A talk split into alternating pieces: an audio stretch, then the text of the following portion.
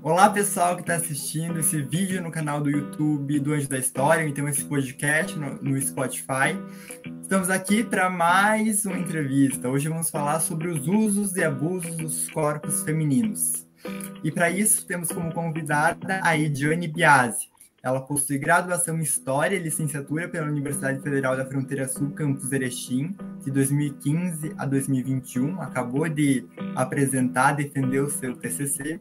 Esteve em mobilidade acadêmica em um intercâmbio de graduação sanduíche financiado pela CAPES, aprimorando seus conhecimentos sobre interculturalidade na Universidade Pública, desenvolvendo estudos na área de antropologia social e cultural na Universidade Nacional de Missões, UNAM, Faculdade de Humanidades e Ciências Sociais na província de Posadas, província de Missões, Argentina.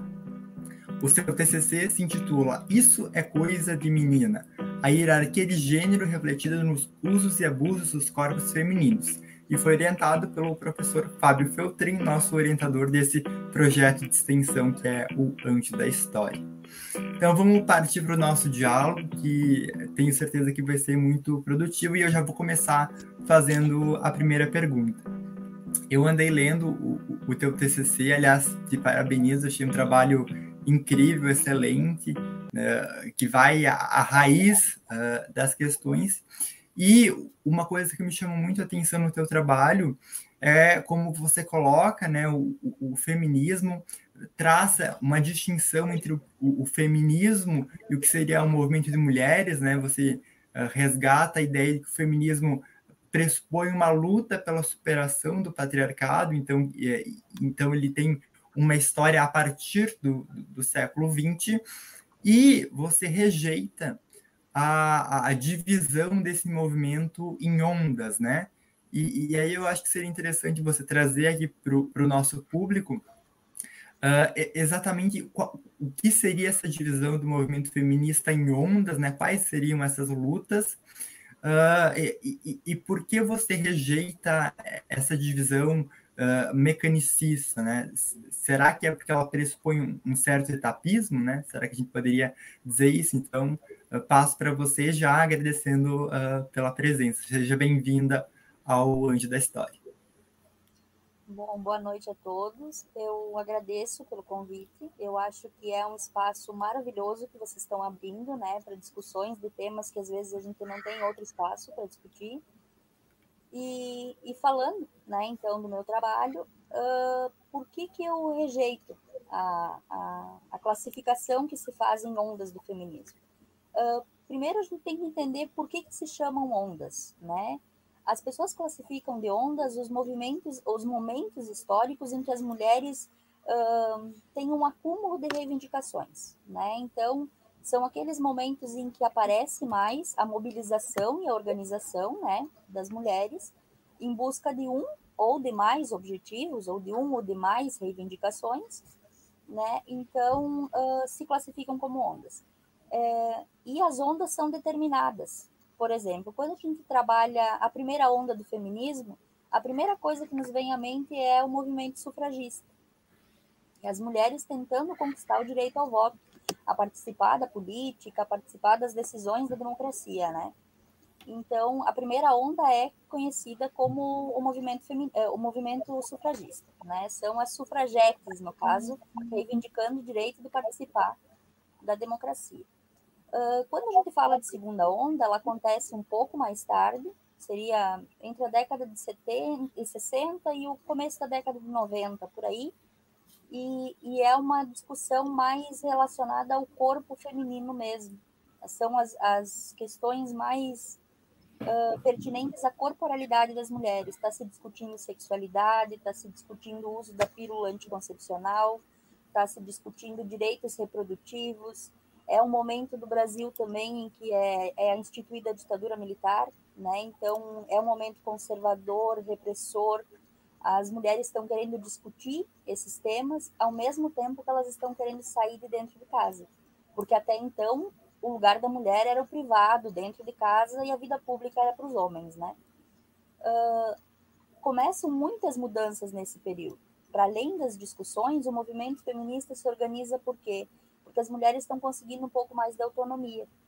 E essa autonomia é a respeito do corpo delas, com o próprio uso da pílula, por exemplo. As mulheres decidem se engravidam e quando engravidam e quantos filhos elas querem ter. Isso é uh, inédito na história, porque até então as mulheres não tinham poder de decisão nenhum, né? Uh, mas também independência financeira, né? A partir do momento que elas começam a sair para trabalhar, elas conseguem ter autonomia financeira. É nesse momento que tem a lei do divórcio, né? As mulheres conseguem se separar, às vezes se divorciar de um casamento abusivo, de um, né? Uh, mesmo que isso seja, elas, é, digamos, sofram preconceito por ser a separada, né? Mas elas estão conquistando espaço na vida pública e conseguindo independência. Uh, o que seria a terceira onda do feminismo, então? Seria diante da década de 90, né, quando os assuntos estão mais em evidência ainda, está se discutindo estupro, está se discutindo sexualidade, está se discutindo o rompimento com o patriarcado, né? E os zines são um, um belo exemplo. Eram revistas veiculadas com informações e temas discutidos pelas mulheres uh, sobre estupro, sexualidade, enfim, né? Se dissemina mais informação e, e, e a discussão consegue ser repassada através dessas revistas, né? Alguns acreditam que estamos na quarta onda do feminismo, indiscutível isso, né?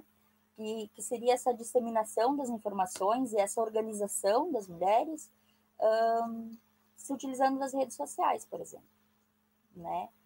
Uh, discutível, mas enfim, a minha crítica sobre a, a questão de, de classificar o, o feminismo em ondas é porque me parece que dá a entender que as mulheres é, se organizam, né, reivindicam um direito e a partir do momento que elas conseguem conquistar algum, uh, alguma, alguma dessas reivindicações, pronto. Ah, não, elas desistiram da luta, elas vão para casa e elas se acomodam, sabe? É muito longe disso o que é o movimento feminista, o que é a organização das mulheres, o que é a luta delas, né? Porque por mais que um direito é conquistado, às vezes, né, com essas ondas conservadoras que acontecem no mundo, muito influenciadas pela igreja, inclusive, uh, as mulheres perdem esses direitos. Então, a luta é uma constante. Você não pode dizer que ah, é uma onda que vem e passa. Não é, sabe? Pode ser que seja um momento em que um tema ou outro fica mais em evidência, mais em discussão. Isso eu concordo, né? Que são momentos em que se discute mais mas eu, eu prefiro não classificar como ondas para não dar a entender que, que seja isso, sabe? Essa, essa ascensão e, e, e, e queda da luta. Enfim, não sei se consegui me fazer entender. Bom, Sim, então eu vou. Opa! Bom, então Sim, eu vou partir para minha. Bom, então eu vou partir para minha pergunta, e, bom, a gente cresce assistindo, cresceu assistindo TV, a gente sempre via as mulheres, principalmente em propaganda de cerveja, usando biquíni, uma coisa muito. botando a mulher sempre como objeto. Eu queria saber de você, de o que você acha dessa objetificação da mulher, do corpo feminino, essa, o jeito que a mídia nos objetifica sempre. Queria saber o que você acha e o porquê disso. Como, o que você entende disso? Bom, assim, eu sempre tive motivação para entender por que, que as mulheres são tratadas como objeto. Por que, que são inferiorizadas? Por que, que se cria na sociedade uma, uma superioridade masculina sobre o masculino sobre o feminino, né?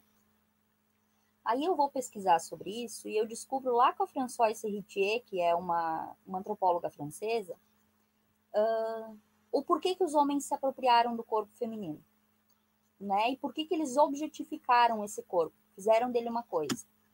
Uh, num primeiro momento, é por causa da reprodução. Os homens não conseguem se reproduzir, é, é dentro do corpo da mulher que se reproduz um novo ser, né?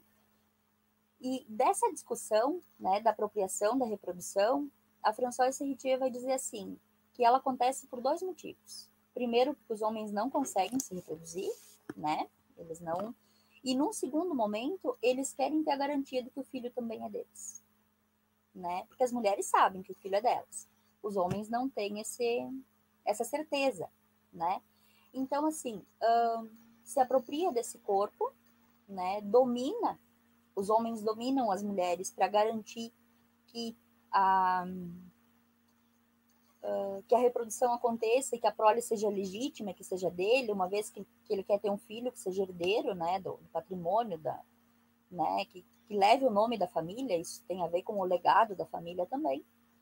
Mas partindo da reprodução, num segundo momento, acontece a objetificação do corpo relacionado à sexualidade mesmo. Esse corpo deixa de ser um objeto reprodutor e ele passa a ser um objeto sexual. Né? Tanto para o atrativo, para o desejo, quanto para a satisfação do desejo mesmo. Sabe? E, e, e, como a mídia veicula isso? Esse corpo tem que ser, inclusive, perfeito. Né? Só que os, os, os motivos que estão atrás de toda essa imagem da corporalidade feminina são muitos, né? Se tu for ver a, a indústria de cosméticos, por exemplo, né? Existe uma infinidade de produtos, né? Para tratar desse corpo, uma, uma infinidade de procedimentos estéticos e procedimentos médicos, inclusive, para que esse corpo atinja um padrão que a sociedade estabeleceu como um padrão de beleza, que é inatingível, na verdade. Se você for ver, nós temos é, figuras públicas né, que estão chegando ao, extremo da dedicação ao corpo, né, e nunca conseguem atingir o objetivo. Sempre aparece alguma coisa diferente, sempre aparece alguma, uh, alguma novidade, né, para que se possa vender.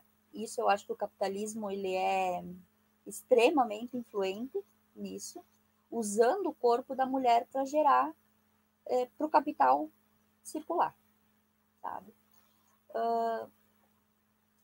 Tenho para mim também que a partir do momento que as mulheres começaram a vida pública, por exemplo, né, é, saindo das portas de casa, deixaram de ter a vida privada só, uh, elas passaram a ter um objetivo que também é inalcançável.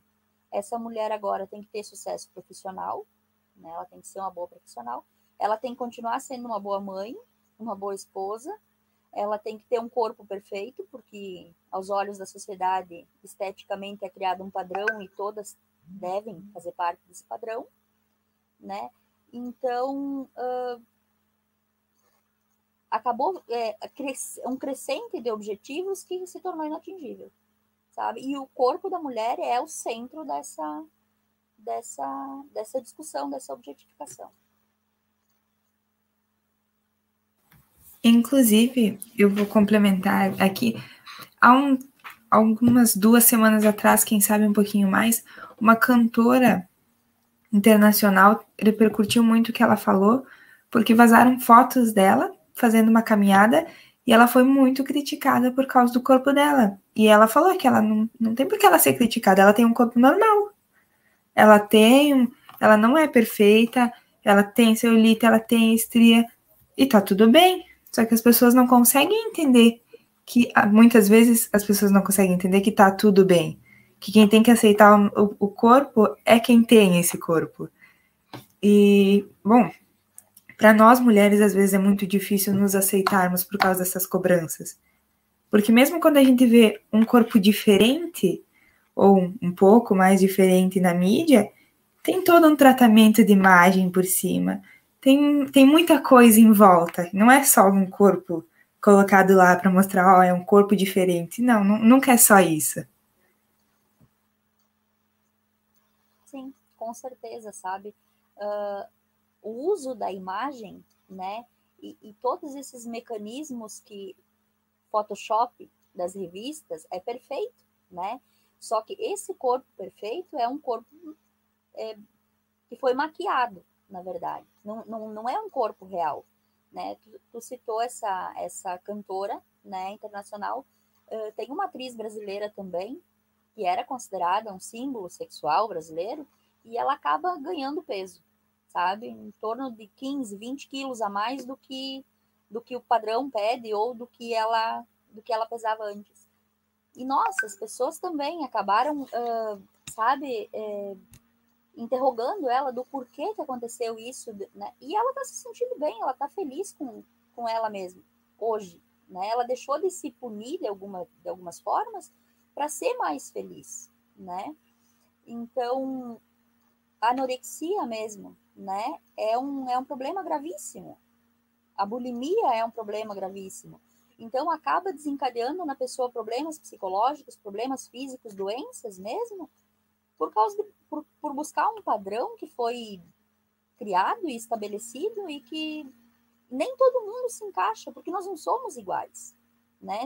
Cada um é único, é subjetivo, a gente não não tem que é que nem quando a gente fala de movimento feminista ou de feminismo, a gente tem que atentar também para falar sobre feminismos. Eu acho que dentro do grupo, né, uh, é um grupo heterogêneo a gente luta por coisas diferentes, reivindica direitos diferentes, e dentro desse grupo mesmo, que cada uma, cada, ou cada pequeno grupo dentro desse movimento é, reivindica, é, é, tem reivindicações e demandas diferentes, ainda são formados por seres humanos únicos e diferentes. Então, quando tu for ver, não dá para você dizer classificar de uma maneira ou homogeneizar as coisas. Nós não somos seres homogêneos, cada um é diferente. E cobrar que se estabeleça um padrão e que todo mundo se encaixe é um absurdo, né? A gente nunca vai chegar a isso. Não somos iguais e nunca seremos. Perfeito. Paninho? É, aproveitando, então, e, e, e Diane, é, a gente parte dessa objetificação da, da mulher, né, que não só da mulher, né, dos gêneros, por si, a gente divide o masculino e o feminino já, né? Isso já por si só de longa data, né?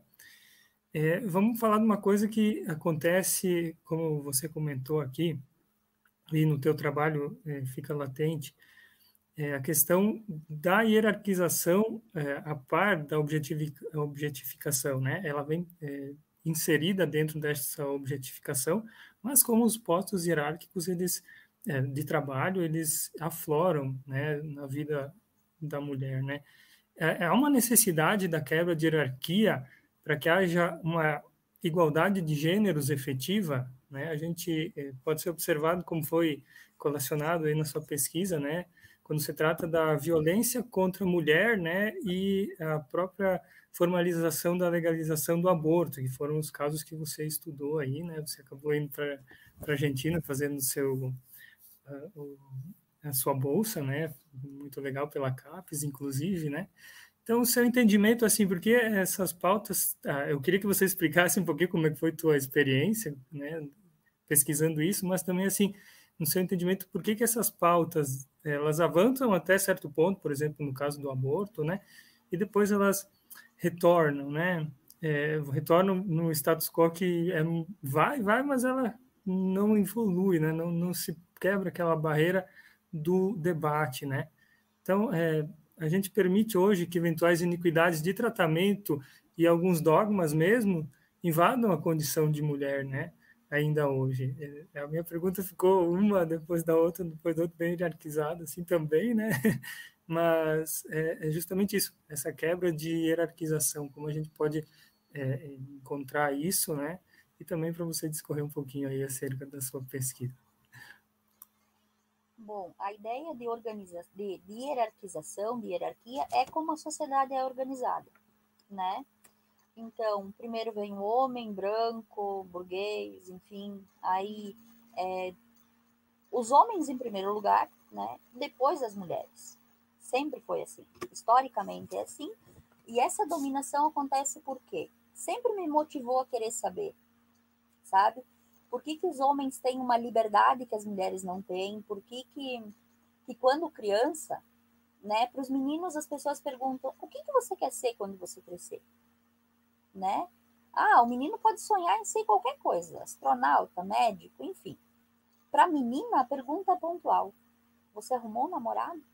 Você já arrumou um namoradinha? Né? O menino vai ganhar a bicicleta, a bola, enfim. A menina vai ganhar a boneca e a panela né? Porque parece que o destino da mulher ele é traçado já, sabe? Isso hoje ainda, sabe? Então, o que, que me motiva a pensar que existe essa, essa hierarquia, né? Uh, e como se pode romper isso, né? Uh, tenho para mim que quanto mais a gente classifica gênero, quanto mais a gente estabelece homem, mulher, eh, trans, homo, hétero, enfim, sabe? Mais a gente hierarquiza, mais a gente cria uma, sabe? Um patamar de discussão, né? Esses são primeiro, depois esse, depois esse. Os homens, as mulheres, homem branco, homem negro, mulher, mulher branca, mulher negra, enfim, sabe? Eu acho que se, se romper essa classificação e se a gente começar a tratar, nos tratarmos como humanos que somos, eu acho que daí já a gente conseguiria, quem sabe, é, sonhar, eu acho que isso é sonho, uma igualdade de condições, sabe? É, por que, que uh, acontece a discussão, acontece o, o movimento, acontece a organização, a conquista do direito, e acontece esse retorno, essa, essa isso que você diz, uh, conquista o direito ou o movimento e, e retrocede novamente. Nós continuamos uma sociedade baseada no patriarcado, dominada por homens, é, a influência da igreja é muito forte, a, a moralidade cristã é muito forte. É, nós temos uma legislação feita por homens e para homens, que é, é o domínio ainda é masculino, na política, é, na religião, na medicina, sabe? Então, são forças que acabam. É, é, é, como se fosse um tripé social, sabe? Tu tem o juiz, tu tem o médico e tu tem o padre, né? O pastor, enfim, o representante da religião, né? Então, são três forças que na sociedade acabam ditando as regras, criando as normas, estabelecendo o certo e o errado, tanto para os homens quanto para as mulheres. Mas como são homens que estão dirigindo essa, essas, esse tripé da sociedade, uh, acabam por ter alguns privilégios, se superiorizando sobre as mulheres. Uh, quando eu vou discutir aborto, por que, que aborto é um tema tão polêmico? Né? Eu vou pesquisar aborto porque eu ouço uma fala do Leandro Carnal dizendo assim: Uh, se os homens engravidassem, o aborto seria dado em um templo religioso é, ao som do canto gregoriano. Não teria discussão. Porque o corpo do homem a gente não discute. O homem é dono do corpo dele. Ele tem autonomia sobre o corpo dele. As mulheres é que não têm. Então, você falar sobre aborto é, é você mandar no corpo da mulher é você tirar a individualidade, você desumaniza a pessoa a partir do momento que você não deixa ela decidir sobre o corpo dela. Uh, é muito mais fácil hoje, se um homem quiser fazer vasectomia, por exemplo, ele vai e faz um procedimento simples, ele não vai ter filhos, ele decidiu e bom, ninguém discute. Agora, se uma mulher quiser fazer esterectomia, aí o processo é longo, discutível e praticamente impossível. Né? Então, aborto é pior ainda. Aí, na sociedade brasileira, se discute aborto como uh, quem é contra o aborto é defensor da vida. Nossa, eu sou pró-vida, né? A vida de quem? Né? A gente não pensa em momento nenhum na vida da mulher. Né? Mas a mulher também é um ser humano, a mulher também é importante, a mulher também deveria ser foco dessa defesa, sabe? Muita mulher morre por causa disso não tem condições de ter filho. Toma uma atitude que é desesperada, porque não é fácil para a mulher decidir abortar. Ninguém vai levantar num dia de manhã e vai dizer: ah, não, hoje não quero, estou grávida, mas eu não quero. Pronto, vou tirar. Não é assim. É agressivo fisicamente, é agressivo emocionalmente. É um momento em que, uh, a partir da decisão tomada, não tem como voltar atrás. Quando eu vou para a Argentina e eu conheço as socorristas argentinas e a organização que elas, que elas têm, eu comecei a entender o que falta para nós aqui no Brasil de discussão, é, falta conversar, falta união, que eu acho que as mulheres ainda não têm sobre o assunto, o medo que a gente tem de falar sobre aborto, até porque é crime, né? Até veicular informação é crime. Na Argentina, não. Elas podem dar informação e informação de qualidade, sabe? Elas podem orientar as mulheres a como, como abortar de modo seguro, né? Uh, agora, a partir de 30 de dezembro de 2020, é legal o aborto na Argentina. Tá? Então, eles já estão a mil passos na nossa frente, né? E, e eu sempre me questionei, sabe? Uh, por que, que é tão tabu você falar de algo que só diria respeito à mulher? Né? Aí eu vou pesquisar sobre isso e eu descubro que, num primeiro momento, as mulheres tinham que ter filhos é, para reproduzir mão de obra, né? Porque precisava ter filhos, porque o mercado precisava de mão de obra, né? Então, não se impede as mulheres de parir. Né? Quanto mais gente trabalhando, melhor. Né? Menor é o salário, melhor, são, me, me, melhor para quem está lucrando com isso, né? Mas para diante disso, eu acho que o principal, a principal incidência sobre essa proibição, essa a criminalização do aborto é a influência religiosa mesmo. A questão da mulher não poder ser um, um não ter liberdade sexual, por exemplo, né? Os homens podem, as mulheres não. Né? O homem pode ser adulto, a mulher não pode. Né? Uh, a mulher tem que casar virgem e pura. Claro, hoje é discutível isso, mas a raiz da nossa questão é essa. Se cria o culto da virgindade por quê? Né? A mulher tem que ser pura, tem que ser recatada, tem que ser cordata, tem que ser boa esposa, né? Uma mulher sexualizada era uma mulher histérica, uma mulher erotizada era considerada uma associada à figura do mal, possuída pelo demônio no século XIX. Né? Então, assim, se cria todo um misticismo a respeito da sexualidade da mulher e do que ela deve, do que ela não deve fazer, do que ela deve sentir, do que ela não deve sentir, que é importante você comandar esse corpo. Então, a gravidez é uma consequência de um ato sexual né? Se a gente proíbe a mulher de fazer, de praticar o ato sexual, a gente vai automaticamente também a gente vai, como consequência, produzir, eh, proibir ela de, de abortar. É aquela história que se diz, né? Você é responsável pelo que você fez, agora né? não se cobra dos homens a responsabilidade, mas sim totalmente sobre o corpo da mulher. Né? Então, a gente quando se pensa em aborto, a gente tem que pensar no aborto como uma questão de saúde pública.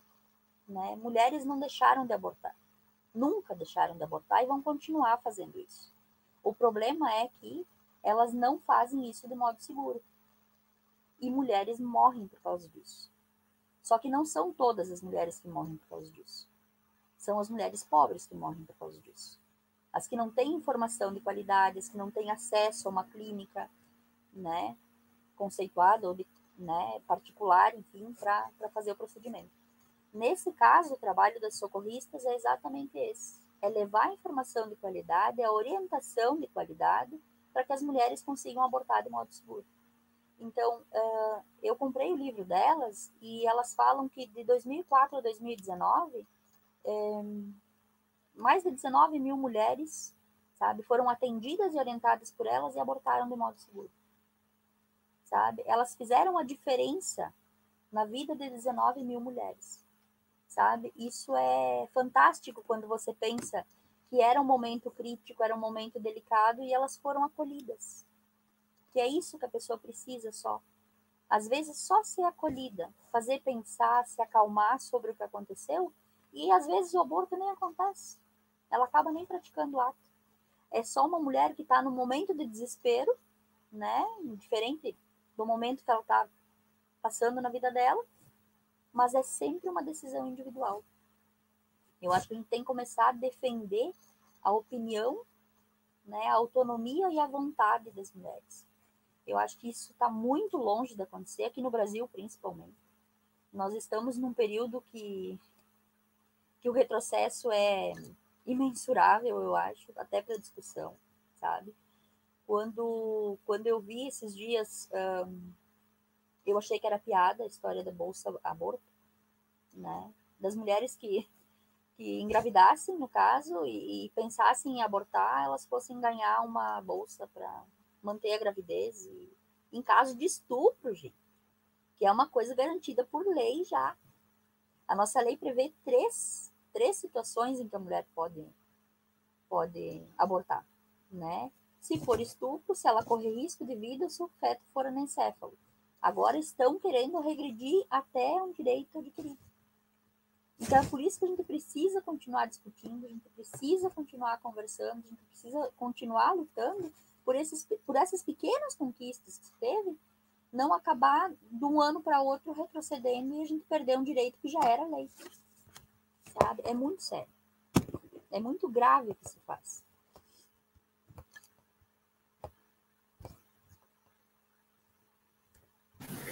Ediane, uma coisa que me chamou a, a, atenção no teu trabalho é o teu relato justamente nesses casos em que o, o, o aborto é permitido, é legalizado aqui no Brasil, todo o cerceamento que é feito à, à liberdade das mulheres, né? Você relata uh, pessoas de igrejas evangélicas tendo acesso uh, ao, ao, interior dos hospitais para coagir as mulheres a não uh, abortarem, né? Eu achei isso muito sério e me lembrei lá daquele caso daquela criança, né, daquela menina que foi estuprada pelo padrasto, se não me engano, uh, engravidou e aí a partir disso uma série de movimentos de gente que está no governo, que está uh, no Ministério da Família, uh, que, que, se articulou para ir na frente na, da, da maternidade e, e, e, fazer com que não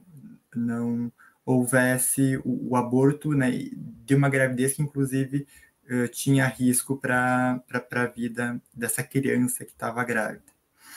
E, e, outra coisa também que eu acho interessante da gente reforçar é que quando você fez a, a tua pesquisa lá na Argentina, né, você mencionou isso, mas eu quero reforçar, quando você fez a tua pesquisa, o, o, o aborto ainda não era legalizado, né? Foi há, há, pouquíssimo tempo, há poucos meses, na verdade, né, que, que, que o aborto foi eh, legalizado na Argentina, né, uma vitória das mulheres, um movimento uh, muito forte.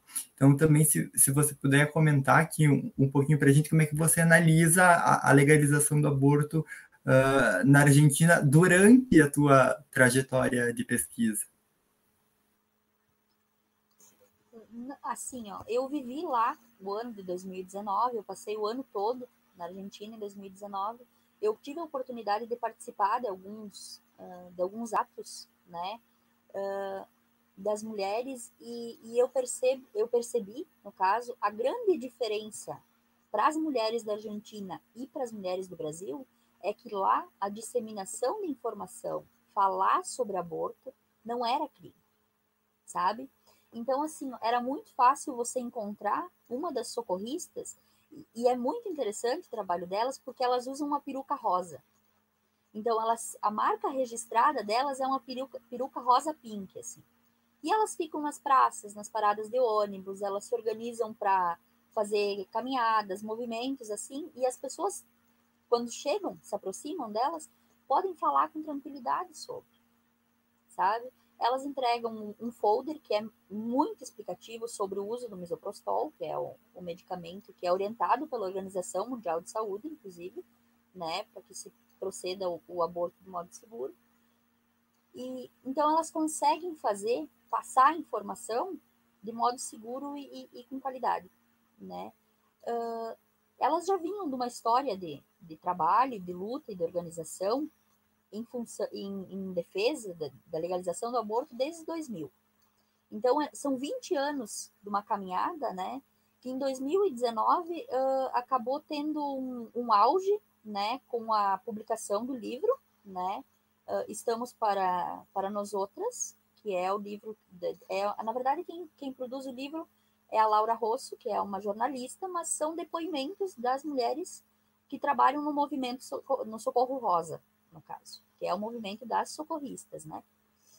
E, e era uma bandeira de luta delas e elas, elas, estavam muito bem organizadas em prol da, da, da busca pela legalização. Né? Em 2018 acontece, a Câmara dos Deputados acaba aprovando e o Senado não, mas elas continuam organizadas, continuam reivindicando e a promessa era, né, que na mudança do governo argentino, uma das das promessas de, do, do atual presidente argentino era que se eleito ele fosse, ele, ele também lutaria para que se legalizasse o aborto, porque ele considerava extremamente importante para a saúde do país, né?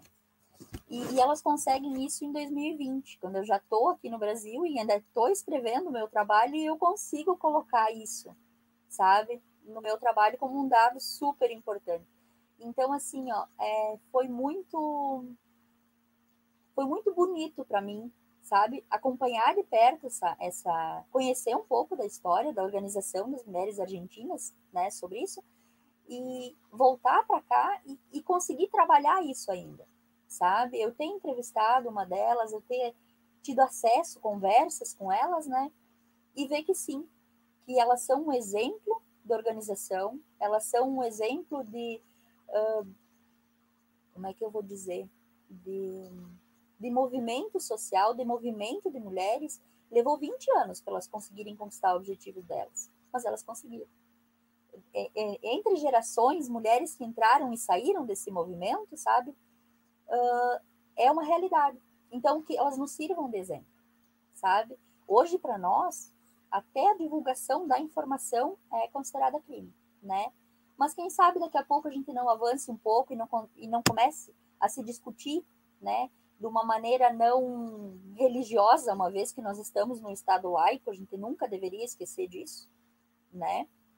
Uh, que as mulheres tenham os mesmos que tenham os mesmos direitos que os homens. Isso é, é um abismo de distância que se conquista. Mas, mas eu acho extremamente importante a gente estar tá hoje aqui, por exemplo, falando sobre isso. Eu não me imaginava conseguir estar falando sobre isso, assim como eu falava com as minhas colegas argentinas, sabe?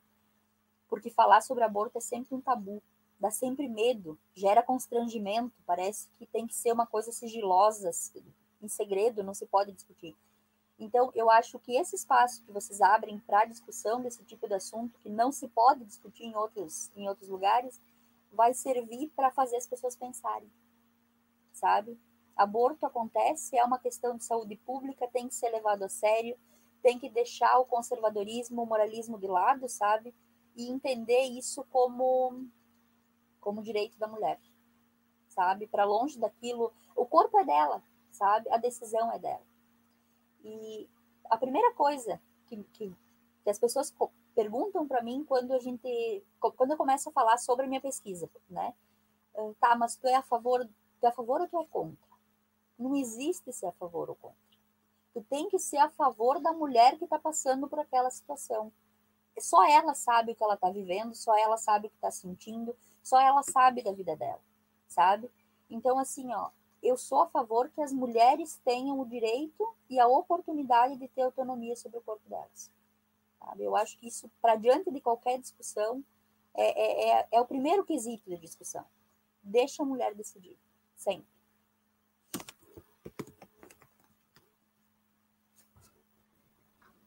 Legal, Diana. Eu até, você citando igreja e aborto, até eu lembrei do, Crime do Padre Amaro, que tem tudo a ver e altamente recomendável, né? Vou sair um pouco fora desse assunto específico, eu quero falar sobre movimentos e influências sobre a saúde feminina, né? Eu saber quais seriam os movimentos que mais impactaram, assim, é, na luta feminina e quais foram os movimentos organizados femininos assim que, que causaram mais impacto na história? Bom, movimentos que eu acredito que os movimentos que motivaram as mulheres, né, a pensar ou a se organizar ou a reivindicar direitos, é, eu consigo pensar principalmente em dois ou em três, talvez, que seriam a Revolução Francesa, talvez. Elas vêm a Revolução Americana, as mulheres vendo os homens reivindicar direitos e estabelecer leis para direitos dos homens, eu acredito que tenha motivado elas a, a se organizar e reivindicar direitos para elas também, sabe? E mesmo movimento contra, contra a ditadura aqui no Brasil, sabe? Eu acho que era um momento de extrema repressão, extremamente conservador, E é nesse movimento, que, nesse momento histórico, repressivo, que se começa a efetivamente a se criar o movimento feminista. Então, as mulheres estão vivendo um período é, conservador, mas elas estão discutindo o uso da pílula, sexualidade, direito reprodutivo, o divórcio, a mudança da, da não dependência mais do pai e do marido. A mulher não precisa mais de autorização para trabalhar, ela pode ter autonomia financeira. Então, não sei se, se é o que tu tinha pensado na tua pergunta, mas eu acredito que é, esses, esses momentos em que eu citei uh, tem a ver com elas vendo os homens se organizando, acaba que motivaram elas a se organizar para uma luta que é muito maior. Né? Porque os homens saem de, um, de uma escala de discussão muito, muito além das mulheres para reivindicar. Elas têm muito que correr atrás para conseguir se equiparar ou, né, ou minimamente buscar direitos.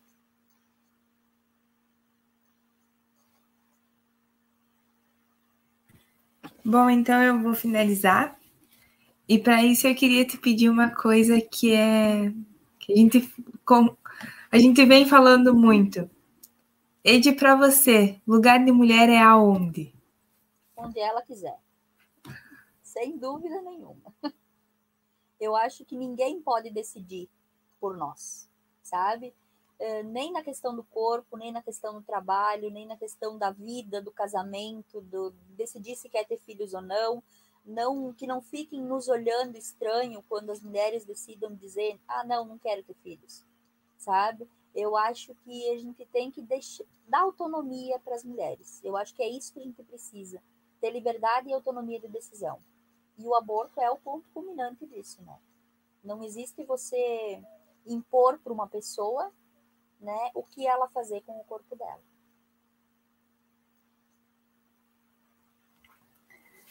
Maravilhoso, muito obrigada, Ed, pela tua participação. Foi uma conversa incrível e a gente adorou ter você aqui. Muito bom, muito bom mesmo.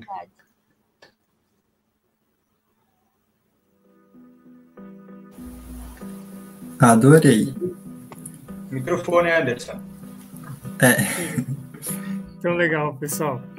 O Anjo da História, então, hoje, nas ondas de reivindicação dos movimentos feministas, em meio aos ventos de tempestade, atentos às reflexões de Ediane Biasi sobre objetificação feminina, hierarquização da sociedade patriarcal, questão de aborto seguro e seus aspectos legais, a organização e os efeitos da legalização do aborto na Argentina e principais movimentos históricos retratados a partir da Revolução Francesa, teve essa conversa muito proveitosa.